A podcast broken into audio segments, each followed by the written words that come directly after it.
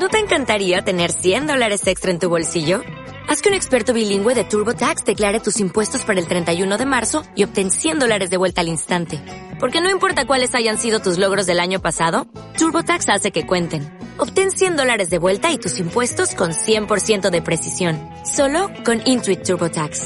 Debes declarar para el 31 de marzo. Crédito solo aplicable al costo de la presentación federal con TurboTax Full Service. Oferta sujeta a cambios o cancelación en cualquier momento. Bienvenida a Nido Talks, un espacio en donde te vas a enterar de todo lo que tenga que ver con la maternidad y la crianza de tus hijos, desde la concepción hasta la infancia.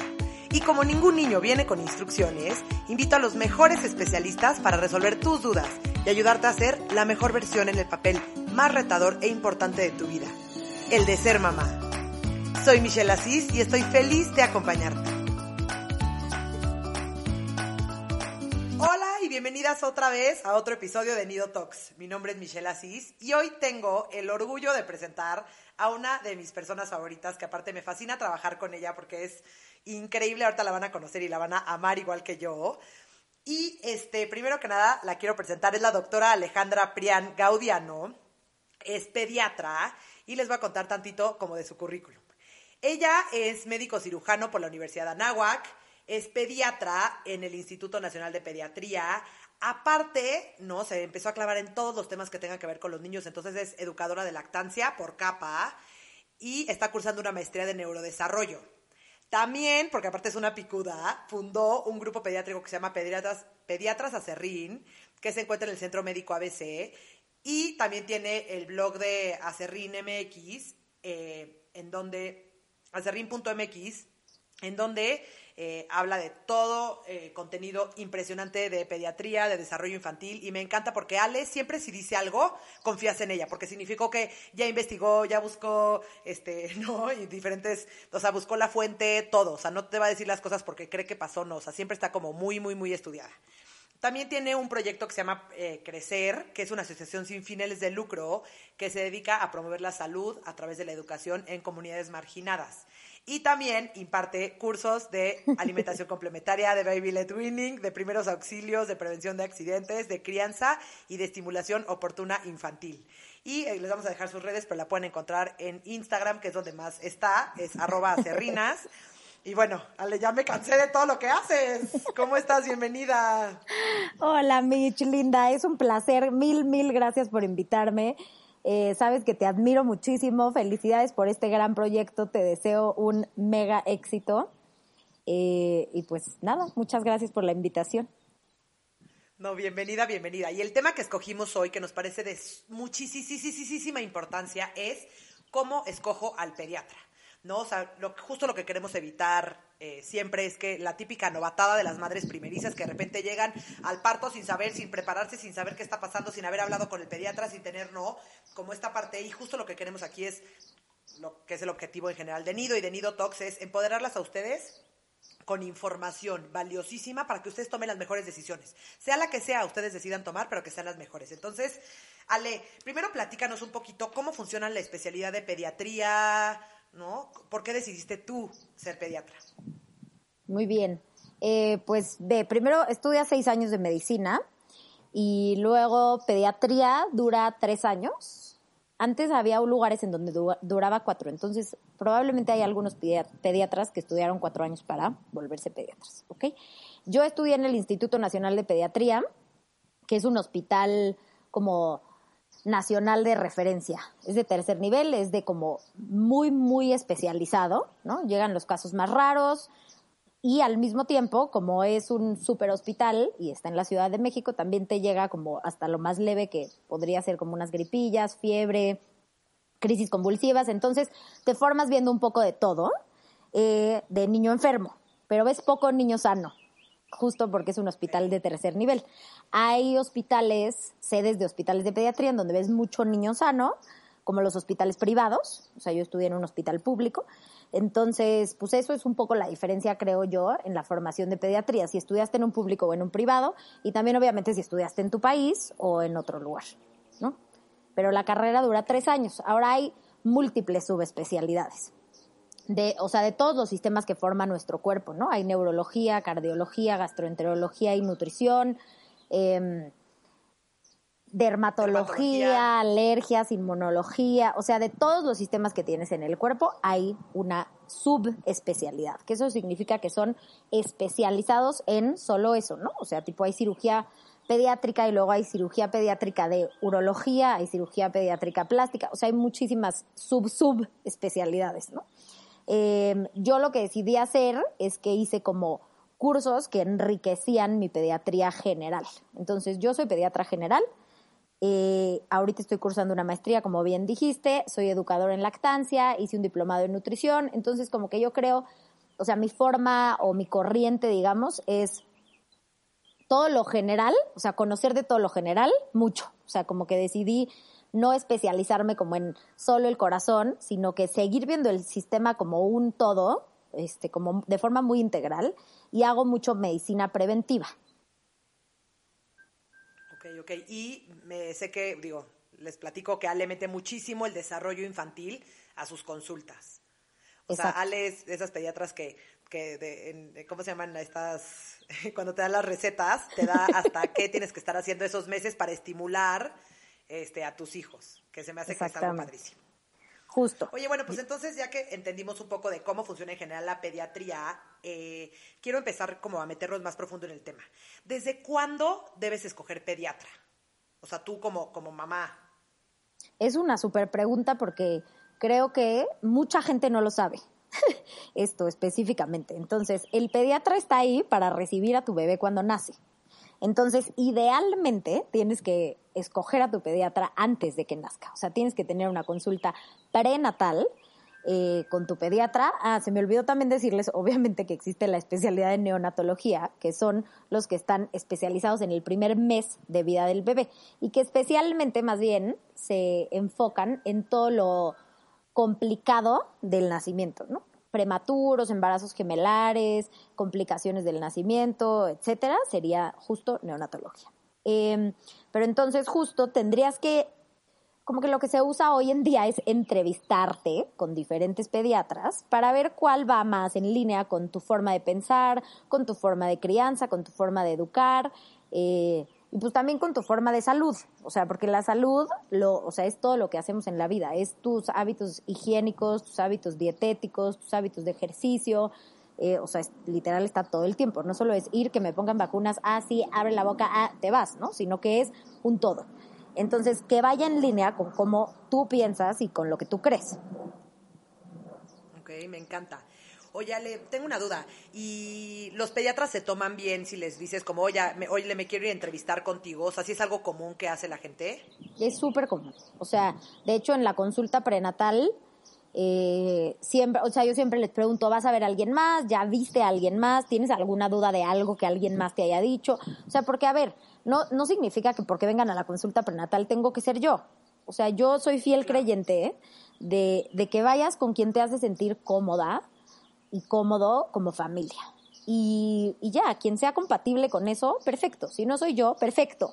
Pero escojan a alguien porque los va a acompañar el resto de la vida de sus hijos, ¿no? Entonces, sí es algo sumamente importante de decidir como con calma, con las cartas sobre la mesa. Hay papás que en esta consulta prenatal es muy chistoso porque abren un Excel y entonces empiezan a como ponerte, poner como pros y contras de los pediatras y tu circuncisión eres pro, no eres pro, eh, tú no sé qué y entonces como que ahí te preguntan y también te aprenden a conocer, ¿no? ¿Qué opinas tú de la lactancia? ¿Qué opinas tú de las vacunas? ¿Qué opinas tú? Y sí creo que hay puntos importantísimos que se tienen que discutir en esta consulta prenatal, justo empezando por la primera hora de nacimiento hasta vacunas, hasta qué tips me vas a enseñar del desarrollo de mis hijos o no, o no lo ves tú, quién es tu equipo, de quién te acompañas, tienes algún socio, socia, este, en qué hospitales estás, si algo le pasa a mi hijo en una urgencia, a qué hospital me tengo que ir, eh, etcétera, ¿no? Sí, oye, dime una cosa, Le bueno, primero que nada, yo creo que más que de la infancia, yo hasta, hasta de repente sigo yendo con mi pediatra. Qué vergüenza. Y si estás por ahí escuchándome, o sea, lo amo y lo adoro porque sabe de todo y es una maravilla y me conoce perfecto desde que soy chiquita y digo, pero yo también siento que soy como un caso especial. Oye, no, no eres la única, eh, no te preocupes. ¿no? Oye, dime una cosa, ¿y desde qué semana de embarazo recomiendas que empiecen a, a tener estas entrevistas? Esta también es una buena pregunta. Yo considero que tercer trimestre. O sea, a partir de la semana 30 más o menos. Yo creo que antes no tiene mucho sentido, porque varias de las cosas que preguntamos en la consulta tienen que ver con el final del embarazo, con si ya tienen cultivos vaginales, si ya pasaron lo de la prueba de diabetes gestacional, si ya tienen pruebas de tiroides, si ya se le hicieron los estructurales, eh, etcétera, para que nosotros podamos conocer todo del embarazo, ¿no? Si no, casi que tienes que tener dos consultas prenatales y pues no le veo mucho el chiste, o sea, como que más bien sería a partir de la 30, yo creo que es, buen momento. Ok, buenísimo. A ver, ahora platícame.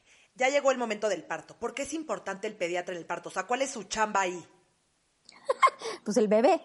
O sea, la chamba del ginecólogo es la mamá o ginecóloga.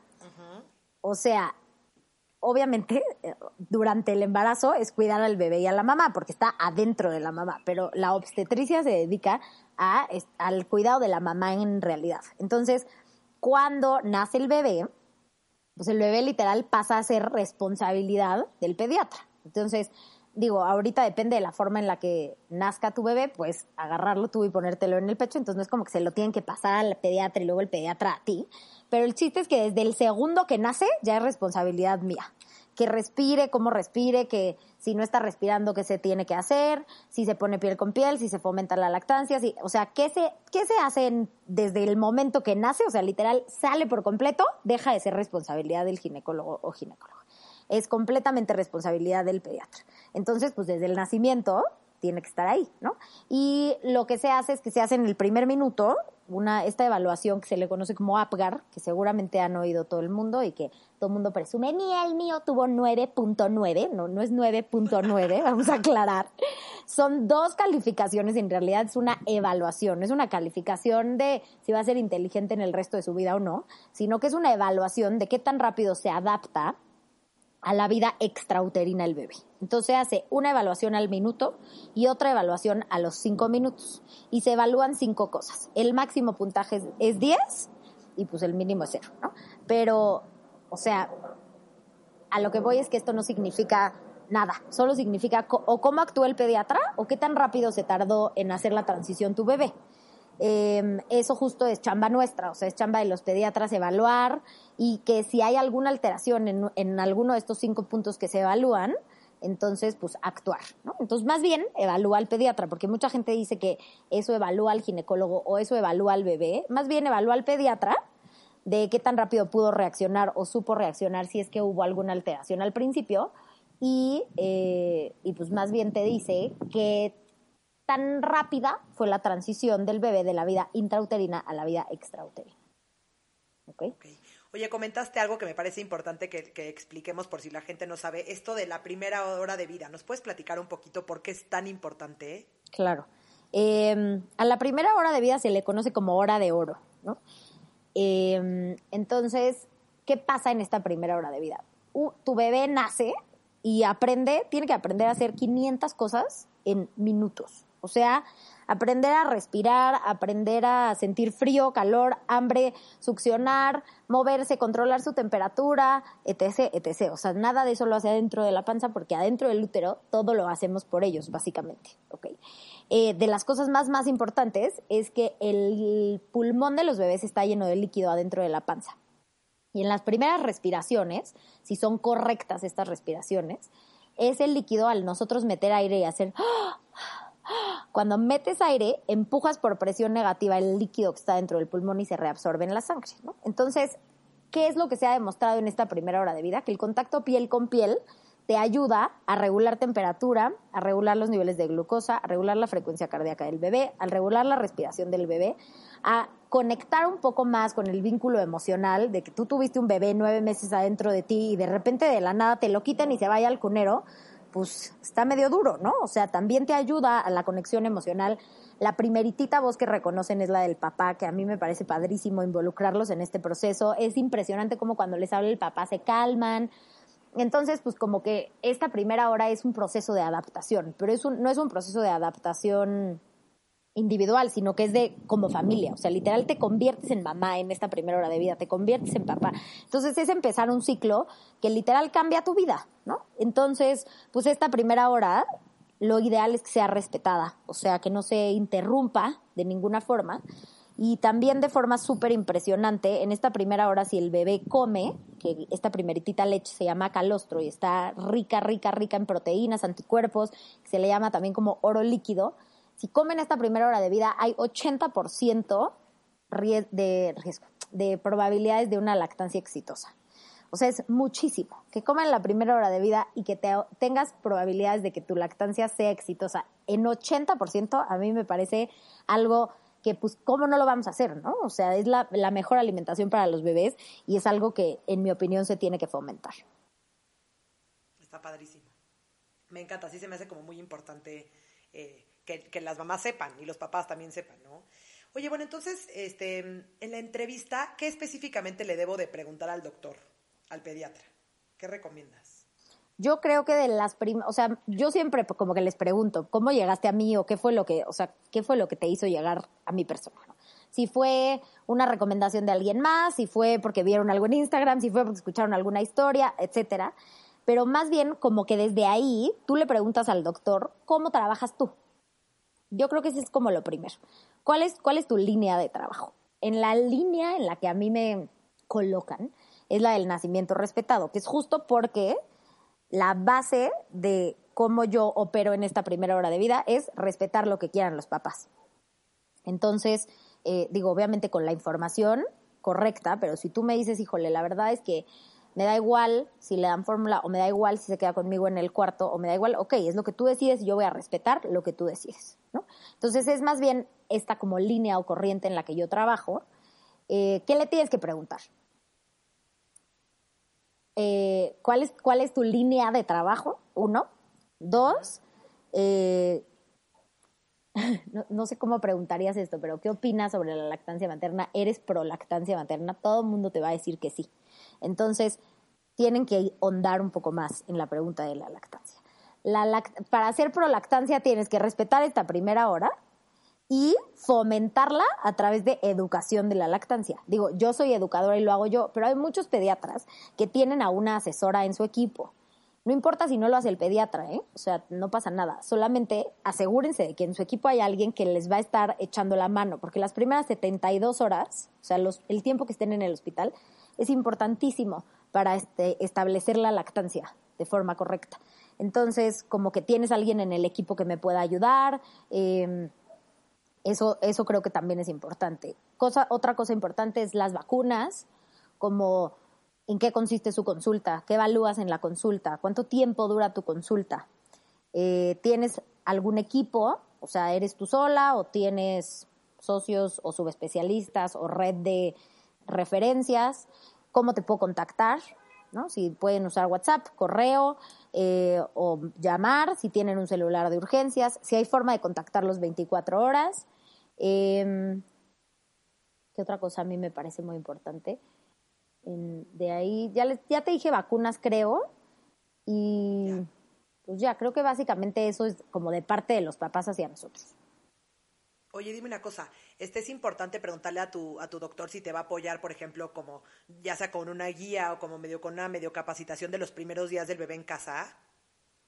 Sí, claro, pero yo creo que eso justo se hace, o sea, no creas que se hace en la prenatal, como que en la prenatal hay demasiada información, yo siento, y de repente como que sobreinformar nada más hace que se pierdan los puntos importantes. Entonces yo creo que eso tiene que ser justo cuando te vayas a casa.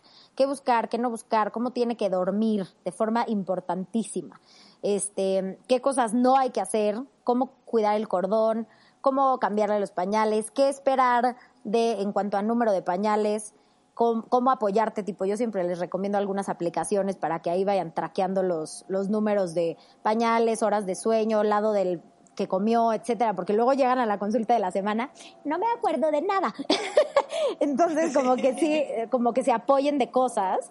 Y pues sí, sí tener una guía de los primeros días en casa, porque surgen mil dudas y si no la das, pues más bien los papás van a estarte buscando todo el tiempo, porque no saben si es normal que haga pipí así o no, que haga popó así o no, qué esperar de los cambios, o sea, tipo en consistencia de popó. El, el meconio es súper espeso, es como un chapopote, que es la primera popó de los bebés, y eso se va transformando en una popó que es amarilla, mostaza, aguadita, como con fibritas o puntitos blancos, y eso es normal. Entonces, como explicarles esto es lo que va a pasar. Como en el tercer día te va a bajar la leche, vas a sentir como escalofríos, te vas a ir, o sea, como qué esperar en esta primana, primera semana, perdón, antes de que nos volvamos a ver, que idealmente te ves a la semana de nuevo y ya luego una vez al mes todo el primer año. Oye, Ale, ¿qué tan importante te parece la relación ginecólogo-pediatra o ginecóloga? Me parece fundamental. Em, yo creo que esto sí lo aprendí con el tiempo, fíjate. Eh, eh, pero hoy en día me parece algo fundamental, esencial. Trabajar con un ginecólogo o ginecóloga con el que te sientes a gusto como pediatra hace toda la diferencia, porque hay un respeto impresionante en qué le toca hacer a cada uno y en no, no juzgar, o sea, respetar que si quieres que esté todo el tiempo encima del piel con piel, no sea un ya lo quiero quitar, ya me quiero salir del quirófano, ya vámonos para allá, ¿no? Como que, se, que sea todo muy platicado y que estén en la misma línea de trabajar. Digo, yo voy con el ginecólogo o ginecóloga que sea, pero con, con el equipo con el que yo de forma más natural trabajo, o como que se siente una vibra diferente desde el principio. O sea, desde, desde que llega la mamá en trabajo de parto, es otra cosa cuando estás a gusto, cuando te conoces, cuando sabes cómo trabaja, para dónde moverte. O sea, literal, como que ya ni tienes que preguntarle, ¿puedo dejarle al bebé encima? ¿O podemos hacer pensamiento tardío? O sea, son cosas que son obvias, ¿no? Para, para mí y para ellos conmigo, ¿no? Saben perfecto que yo me quedo una hora hasta que coma el bebé, por ejemplo y esa, pues para mí es algo fundamental. Sí, sí creo que tú tienes la libertad de escoger a tus médicos, entonces nadie te puede imponer, nadie te puede imponer que yo solo trabajo con esta persona. O sea, eso, eso no es correcto, ¿no? Em, tienen que ustedes buscar opciones con las que se sientan cómodas y a partir de ahí decidir, ¿no? Lo de la relación creo que va más en cuanto a lo cómodo que nos sentimos los doctores, pero a fin de cuentas, las que tienen que estar a gusto son ustedes. Entonces, con quien ustedes quieran, nosotros nos adaptamos. Eso es lo importante. Buenísimo. Oye, le dime una cosa. Eh, muchos hospitales necesitan el permiso del pediatra, por ejemplo, para esto del alojamiento conjunto. alojamiento conjunto, para los que no saben, es que te dejen al bebé a dormir en tu cuarto y no se lo lleven al cunero. ¿Cómo funciona más o menos en los hospitales? Sí, esa pregunta justo es de las que yo creo que tu doctor te tiene que hacer a ti en la consulta prenatal. ¿Qué quieres? ¿Qué buscas? ¿Quieres, ¿Quieres que se quede en tu cuarto todo el tiempo? Entonces busca hospitales que sigan estas políticas. Hay algunos hospitales en donde no se puede. Aunque yo lo indique de pediatra alojamiento conjunto, te lo separan tres horas, porque son políticas hospitalarias. Entonces tienen que buscar hospitales que sean amigables a este alojamiento conjunto y a respetar la primera hora. Entonces tienen que buscar hospitales que tengan salas LPR, que son labor, parto y recuperación en el mismo lugar. Dos, que, cuenten con este sistema de alojamiento conjunto, que significa que tu bebé se queda en tu cuarto todo el tiempo, que si necesitas ayuda, obviamente ahí están las enfermeras, y te enseñan a cambiarle el pañal y etcétera, pero tú le cambias el pañal, tú le cambias de ropa, tú se lo pasas a tu esposo, etcétera, ¿no? Pero están ustedes en el cuarto solos, o sea, no tiene por qué irse al cunero. Ahora, siempre hay un momento en donde se tiene que ir al cunero el bebé para vacunas, para realizar los tamices, no crean que va a estar ahí 24/7 literal todo el tiempo. Hay cosas en donde sí se tiene que hacer y hay hospitales que aunque tienen alojamiento conjunto, una vez al día se llevan al bebé al cunero para pesarlo para eh, hacerle los estudios que le toquen en ese día y ya después te lo regresan, ¿ok? Eh, pero creo que esto tiene, claro que se lo tienes que pedir a tu pediatra, definitivamente, pero más importante, tienes que decidir un hospital que esté de acuerdo con este tipo de políticas. Okay, y digo, la verdad, este, han hecho una chamba increíble este, diferentes ginecólogos y diferentes eh, pediatras y todo para que ya sea como una política de los hospitales que antes no había, ¿no? Claro. O sea, las salas de LPR que antes no existían y ahorita ya eh, como que siento que estamos muy avanzando mucho en toda esta parte del parto humanizado para poder darle más opciones a las mamás y ya no solamente los hospitales este, como que más chiquitos, como que más clínicas, ya hay hospitales como grandes, privados que ya se están también este, modernizando. Que, ha sido un esfuerzo colectivo como dices, o sea, ginecólogos, pediatras y, y familias. O sea, entre más las mamás lo piden, más abrieron, ¿no? Habría, habían abierto una sala, se dieron cuenta que no era suficiente dos o tres o etcétera, ¿no? Y entonces creo que eso ha ayudado muchísimo a que, como dices, hospitales grandes y privados se den cuenta de que pues, esta es la forma correcta en la que tienen que nacer los bebés. Sí, sí, sí, la verdad. Y digo, se están modernizando, pero la verdad es lo más antiguo del mundo. O sea, parir siempre toda la vida. claro. O sea, así decimos como que hay que modernos, pero como que hubo un momento en la historia en donde se volvió todo mucho más técnico y mucho más hospitalizado y mucho más, ¿no? O sea, te quitaban al bebé y no lo veías en muchas horas y así, y ahorita ya estamos como que regresando un poquito a nuestras raíces, ¿o cómo lo dirías 100%, exactamente, a nuestras raíces, a lo básico y a lo natural. Entonces, como dices, es modernizar entre comillas, porque en realidad es regresar a de donde venimos y respetar el proceso natural y obvio estar ahí para cualquier complicación. Es que mejor que sea un hospital que tiene todo lo necesario para, para proveerte en caso de complicaciones, que es 3 al 5%, no es alto, pero si sucediera, pues estás en un lugar apropiado. ¿No? 100%. Oye, dime una cosa, Le. Este, ¿qué me debo de fijar? O sea, por ejemplo, en las cosas como más, o sea, en el consultorio, en, o sea, en, estas entrevistas como prenatales, en el consultorio, en los horarios, en, ¿no? Como que más físico.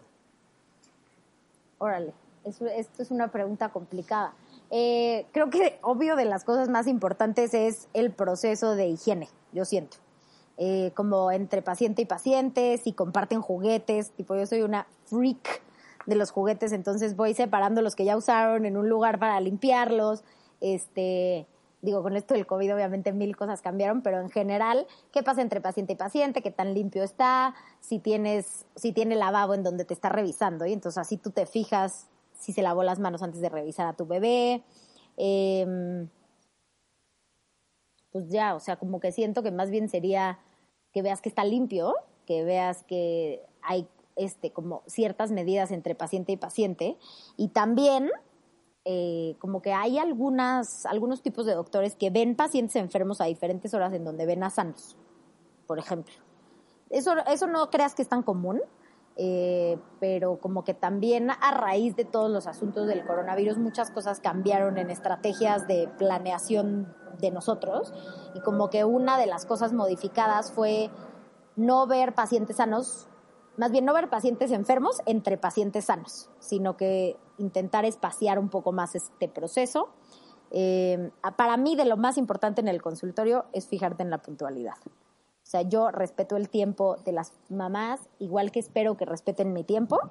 Entonces, yo les aviso, así vayamos 10 minutos tarde, les aviso, vente con calma, vamos 10 minutos tarde.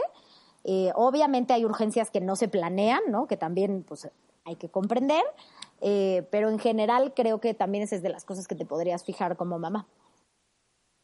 Ok, me fascina. Oye, ¿les puedes platicar? Digo, porque yo te conozco ya después, desde hace muchos años, pero es algo que me encanta de ti. ¿Les puedes platicar el por qué no usa bata? sí, claro. Este, la bata, en mi experiencia, asusta, asusta a los niños, ¿no? Entonces, yo de hecho roté un tiempo en Filadelfia, en el Children's Hospital de Filadelfia, y yo como que siempre estaba en contra de, híjole, entra el bebé, ve tu bata. O sea, nada más ve tu bata y empieza a berrear. Ya, ya no, ni, se entera de si tú le ibas a hacer un chiste, un cuento, te ibas a, ¿no? Entonces, como que de las cosas que yo intentaba hacer en la residencia, que es mi formación de pediatría, era agacharme a su nivel, como sentarme, o sea, agacharme a la altura del niño o de la niña y decirle, hola, ¿cómo estás? Pero como que de por sí la bata, hijo, es como un obstáculo. Em, y cuando me fui a Filadelfia, en Filadelfia, que no manches, el hospital es como un museo para los niños, hagan de cuenta que es un papalote museo del niño, pero hospital. Ningún pediatra usaba bata. Y dije, perfecto, tengo la excusa perfecta porque es un hospital mundialmente reconocido en mil cosas y lo empecé a hacer y cambió 100% mi forma de practicar medicina. No me identifican como el enemigo, eh, siempre todo es el primer acercamiento a través del juego. Insisto, agacharme un poco, casi que a veces ni saludo a la mamá, o sea, saludo primero al bebé. Esto es un poco más con niños un poco más grandes, obviamente un bebé recién nacido le vale, pero niños un poquito más grandes, que, que es, y sí te marca la diferencia entre que, ay, mamá, me quiero quedar con Prian, a, a un llegan llorando, se van berreando y pues justo yo lo que intento hacer en mi práctica es acompañarles a las familias como en todo este proceso de crianza y que no nos, que nos vean como una, un aliado y no como un enemigo, los, los niños, ¿no? Es una historia padre, qué padre que, te acordaste. Sí, me encantó y dije, me parece lo más lógico. Porque ya entras con los niños de una manera respetándolos, ¿no? Que no entren asustados y que ya poquito a poquito se empiecen a adaptar al consultorio y ya si van a recibir vacunas o así, pues ya los, los apapachamos y todo, pero que no sea de entrada ya un estrés innecesario. Entonces me fascina. Exactamente. Oye, quiero escuchar, Ale, tu punto de vista como de pediatra hacia las mamás. ¿Qué les recomiendas? O sea, me refiero a, que confíen en ustedes, que se sientan cómodos, que, busquen su estilo. O sea, ¿qué como tú como pediatra, si les pudieras decir algo a las mamás, ya sea a mamás que ya tienen pediatras o que están buscando, ¿qué les dirías? Lo primero, lo primero, lo primero es que confíen en su instinto. Cuando algo no les cacha, o sea, algo no está bien y ya hay estudios científicos que dicen que el instinto materno, o sea, hacerle caso a la mamá de es que les juro que esto no es normal, es mi bebé, eh, tiene, o sea, una evidencia científica de que tienen razón, o sea, de que hay algo que tienes que buscar. O sea, que aunque tú digas, no, es que yo lo veo perfecto, o sea, no piensen en que están histéricas, no piensen en que están locas, busquen a alguien que las escuche, 100%. O sea, confíen en sus instintos. Eso sería uno. Y dos, confíen en su cuerpo. Su cuerpo está hecho para parir. Su cuerpo está hecho para amamantar. Confíen y rodéense de gente que les da esta misma vibra, que está en sintonía con ustedes. No, o sea, va a haber siempre gente, todólogos, opinólogos o como le quieran llamar, que opinan sobre absolutamente todo lo que ustedes hagan. Aprendan a que se les resbale con lo que no están de acuerdo escojan sus batallas con sus familiares, suegras, suegros, quien sea, la tía, lo que sea. Hay cosas que no vale la pena discutir, hay cosas que les pueden dar el avión, pero hay cosas que vale la pena luchar por que se logren. Entonces, yo nada más les aconsejaría, confíen en su cuerpo, en su poder de parir, en que van a producir el alimento perfecto para sus hijos y sus hijas y en sus instintos y arrodéense de gente que les da esta misma vibra, que los apoya, las apoya para sentirse mejores por amamantar, mejores porque están buscando estrategias de alimentación diferentes, mejores porque se están preparando en cursos de primeros auxilios, o sea, que no sea como, o sea, ¿qué importa ser más precavido y qué importa informarte? Muchísimo. o sea, te permite tomar decisiones basadas en evidencia, te permite empoderarte para poder decirle a la tía, cállate, esto es lo que hoy se demuestra, y es que cuando tú eras chiquita yo lo hice y nada te pasó. Va a empezar, no saben si nada te pasó. O sea, hay muchísima gente que vive ahorita con trastornos alimenticios porque la forma en la que aprendimos a comer está pésima. Pero, o sea, lo que voy es no se claven con cosas que no vale la pena, confíen en ustedes y rodéense de gente que los hace ser mejores. O sea, yo soy fiel creyente de que la vibra que tienes a tu alrededor importa muchísimo. No, y me imagino que hay hasta estudios que importan donde si la lactancia es más exitosa, ¿no? Si estás rodeada de, de, un, de, un, de, un, de, un, de un soporte, de unas redes de apoyo que, que, están de acuerdo contigo, empezando por tu esposo, por tu pediatra, por tu ginecólogo, por ¿no? tus familiares como muy cercanos. Entonces sí, sí es súper importante, Ale. Me encantó tu consejo. Creo que justo le agregaría eso que estás diciendo. Pidan ayuda pidan ayuda, no pasa nada, no tienes que saber hacer todo en la vida y se vale equivocarse y se vale levantar la mano y decir, híjole, no, yo no sabía cómo hacer esto, o a mí nadie me enseñó esto, o, o sea, no pasa nada. Pidan ayuda a sus mamás, que seguro van a estar felices de ayudarles, eh, con límites, correcto, pero o sea, levanten la mano a su esposo, a su pareja, porque pues están juntos en esto. Y sí tener una red de apoyo, como bien dices Mitch, sí te aumenta el éxito de lactancia de forma impresionante, pero también te disminuye la depresión postparto. También es una cosa súper importante tener en mente siempre, que estamos súper hormonales, que cambia tu cuerpo, que literal tuviste una pérdida porque perdiste un ser que estaba dentro de ti, que ahora lo tienes en las manos, ¿no? Pero o sea, justo rodearte de gente que te va a, hacer sentir mejor, a empoderarte y a quitarte un poco de carga mental de que todo tienes que hacerlo perfecto, justo ayuda o a identificar la depresión a tiempo y a mejorar pues todo este éxito de lactancia. ¿no? Está buenísimo, gracias. No, me fascinó todo lo que dijiste y quiero hacerte ahorita unas preguntas de verdadero y falso, como para cerrar todo el tema que platicamos y eh, muchas son como mitos y creencias en general que como que escuchamos mucho. Entonces, ¿lista? Lista. ok. Me sentí incómoda con mi pediatra. ¿Tengo que seguir con él o con ella? Súper falso. Eh, nosotros no importamos. Los egos de los doctores no importamos. El chiste es que tú estés cómoda con cómo van a tratar a tus hijos el resto de sus vidas. O sea, es una decisión mega importante. No importan los sentimientos. Sí creo que está bien que le avises. No concordé con esto por X y voy a buscar otra opinión y es válido para quien sea y se te respeta con quien sea. Me encanta. A ver, dos. Mi pediatra no me dio su celular. ¿Está bien? este, yo creo que lo importante es que siempre tengas una forma de comunicarte. A veces, a veces no les dan su celular y les dan otra forma de comunicación, o les dan un teléfono de urgencias del grupo, o les dan, eh, a ver, hay, creo que hay como doctores que dan su mail y a veces contestan más rápido el mail. Sí creo que tienes que tener una forma de comunicarte siempre, pero algunos usan algunas formas y algunos otras. Y sí, y también una de las buenas preguntas que le hagas en la consulta prenatal, ¿no? Exacto, exactamente. ¿Cómo me comunico contigo? Y lo que resuene es tu decisión, ¿no? Oye, este, esta, esta pregunta para mí es muy importante. ¿Le tengo que hacer caso a mi pediatra en temas de crianza? Para mí también es muy importante. Eh, yo creo que esta, esta respuesta, yo, yo te diría que es cierto, no falso. Y creo que justo aquí viene la importancia de saber escoger a tu pediatra. Si tú escogiste a tu pediatra basándote también en cómo es su forma de ejercer medicina y que te va a acompañar en este proceso de crianza, creo que sí hay que hacerle caso.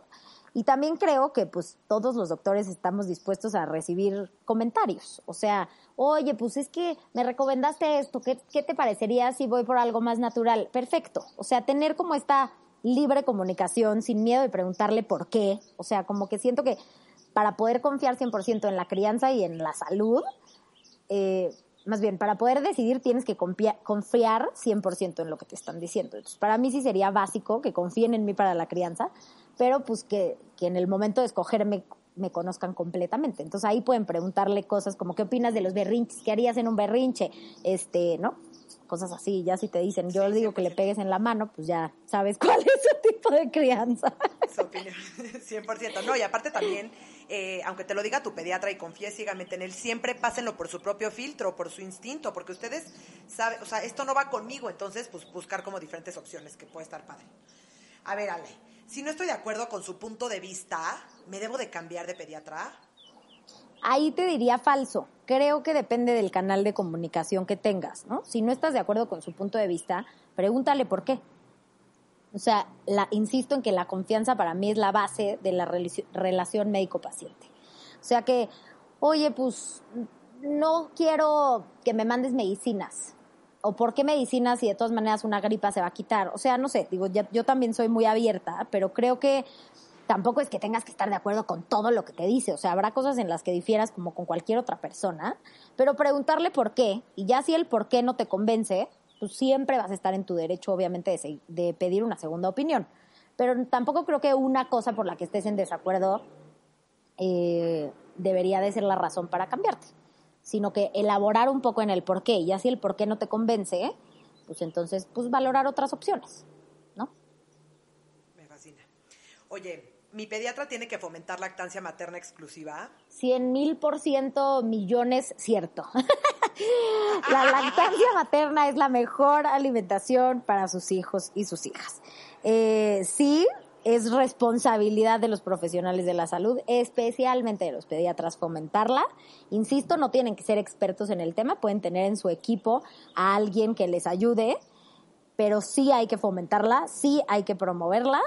Eh, no hay nada que se le compare, ni un poco, a todos los beneficios que tienes a través de la lactancia. Ok, me fascina. Sí, me fascina porque muchas veces, este, si recibes más apoyo de tu pediatra con esto, pues va a ser mucho más exitosa. 100%. Hay muchísimas mamás que me dicen, híjole, yo creo que si no hubieras estado tú ahí, ya hubiera tirado toalla. O sea, porque nadie me hubiera preguntado esto, nadie, o sea, sí es importante darle seguimiento. Insisto en esto que te dije hace rato de las primeras 72 horas, para lograr establecer la lactancia, los primeros tres días son clave. Entonces, si no tienes apoyo en esos tres días, e, es fácil que tires la toalla. Entonces, pues sí es, importante informarte y apoyarte en los profesionales de la salud a tu alrededor. Perfecto. A ver, pregunta seis. ¿Mi, ¿Mi pediatra tiene que ser de mi estilo para sentirme completamente en confianza? Yo ahí también te diría que es cierto. O sea, sí creo que tiene que ser de tu estilo, creo que tiene que resonar contigo lo que te dice y como tú dijiste hace ratito, creo que tienen que hacerle caso a su instinto. Si hay algo que no les checa, pues indaguen un poquito más, sin miedo a que porque es que es el mejor de todo el ABC y de todo Interlomas y de toda la ciudad, da igual. O sea, el chiste es con quien resuene con tu forma de pensar, con tu forma de crianza y, y con quien te sientas química, ¿no? Es importantísimo, ¿no? Eso de sentir como una buena conexión y buena química. Importantísimo.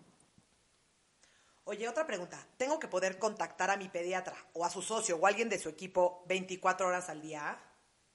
Sí, ahí yo te diría que es cierto, eh, pero me gustaría hacer la diferencia en, en este contacto.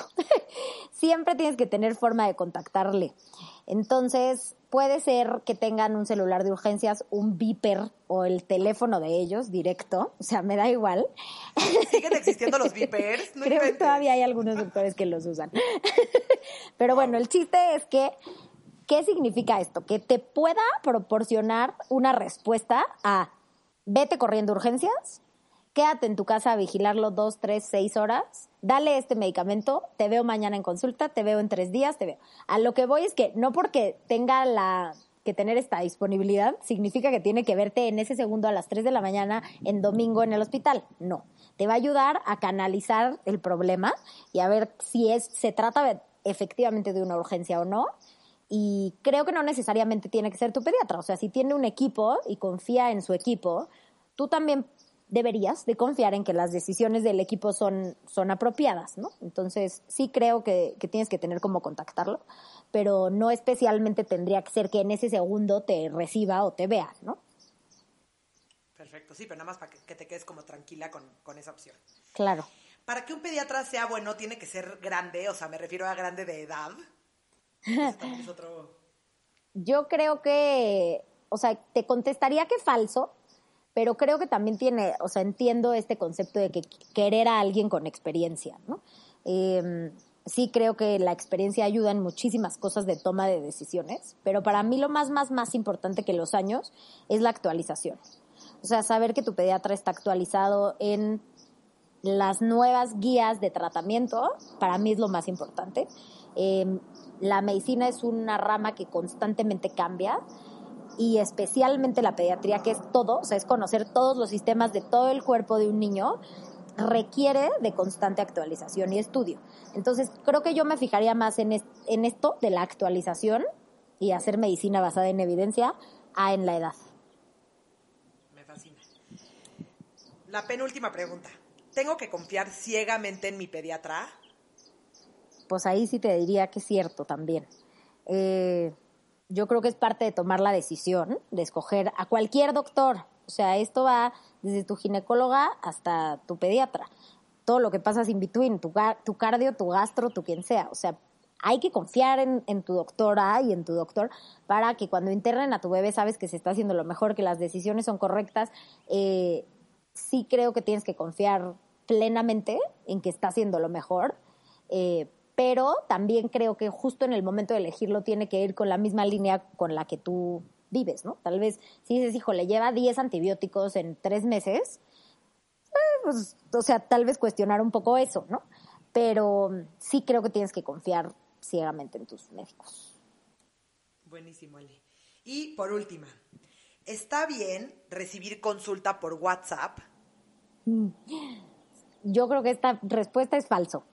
Eh, y es muy importante comentarlo, porque cada vez hay más abuso del WhatsApp. Em, no estoy nada en contra del WhatsApp, de hecho yo tengo un chat con todos mis pacientes, o sea, tengo papá, mamá y yo de todas mis familias, te imaginarás lo que es mi celular. Pero creo que hay que saber cuándo se, debe usar el WhatsApp. El WhatsApp es para dudas, preguntas, aclaraciones, eh, no me quedó muy claro este ejercicio, te puedo mandar una foto si lo está haciendo bien, cosas así, eh, etcétera. Por ejemplo, en la parte prenatal siempre les mando una lista de recomendaciones que, que yo les hago como de cremas, shampoo, cosas que sí me parecen esenciales tener en casa. Y a veces me preguntan, oye, vi dos variedades de esta crema, ¿cuál te gusta más? Pero el chiste es que el WhatsApp es una herramienta de acompañamiento con cero urgencia. O sea, para que nos den chance de cuando tengamos un rato en el día estarles contestando sus dudas y preguntas, pero el, el WhatsApp no funciona para tubo 39 de fiebre, ¿no? O sea, llamen cuando tenga fiebre. No una, una, una urgencia ni una consulta se pueden tratar por mensajitos. O sea, eh, insisto en que el mundo ha cambiado mucho con el asunto del COVID y ahorita existe la telemedicina para hacer muchas consultas en línea y si es algo que requiera revisión, o sea, una enfermedad, yo creo que lo mejor siempre será revisarlos físicamente. No me parece que sea una forma correcta hacer consultas todo el tiempo por WhatsApp, sino que más bien dudas y sí abrir el canal de comunicación, pero conociendo que es con tiempo, no de urgencia, no de respuesta inmediata, sino que nos den chance también de tener nuestra vida, básicamente. Claro, claro. Oye, Ale, me fascinó platicar contigo. Siento que es un tema importantísimo para justo lo que yo decía, que no les hagan la novatada de madre primeriza y que sepan eh, que, ¿no? Cómo escoger pediatra o si están con un pediatra que al final no acaba de convencerlos, que tienen la opción de buscar otras opciones, ¿no? O sea, Siento que es un tema padrísimo. Gracias por estar aquí conmigo. Ay, gracias a eh, ti. Y gracias por siempre tener estas nuevas ideas. Creo que poca gente habla de esto. Y como dices, es el principio, o sea, es el principio de la vida de sus hijos de convertirse en mamás. Qué padre que, que estemos tocando este tema para que se sientan seguras de tomar decisiones. Y pues mis puertas siempre están abiertas para ti cuando quieras. Gracias por invitarme. Es un honor, de verdad. Y muchas felicidades por tu gran muchos proyecto. episodios más. Me encantará. Gracias, Ale, eres lo máximo. Gracias a todos por escucharnos. Eh, les dejo después las redes sociales de Ale para que la puedan contactar. Y bueno, yo es de mi eterna confianza. Gracias a ti, Mitch. Saludos a todas y a todos. Gracias por oírnos. Gracias, esto fue Nido Talks. Besos a todos. you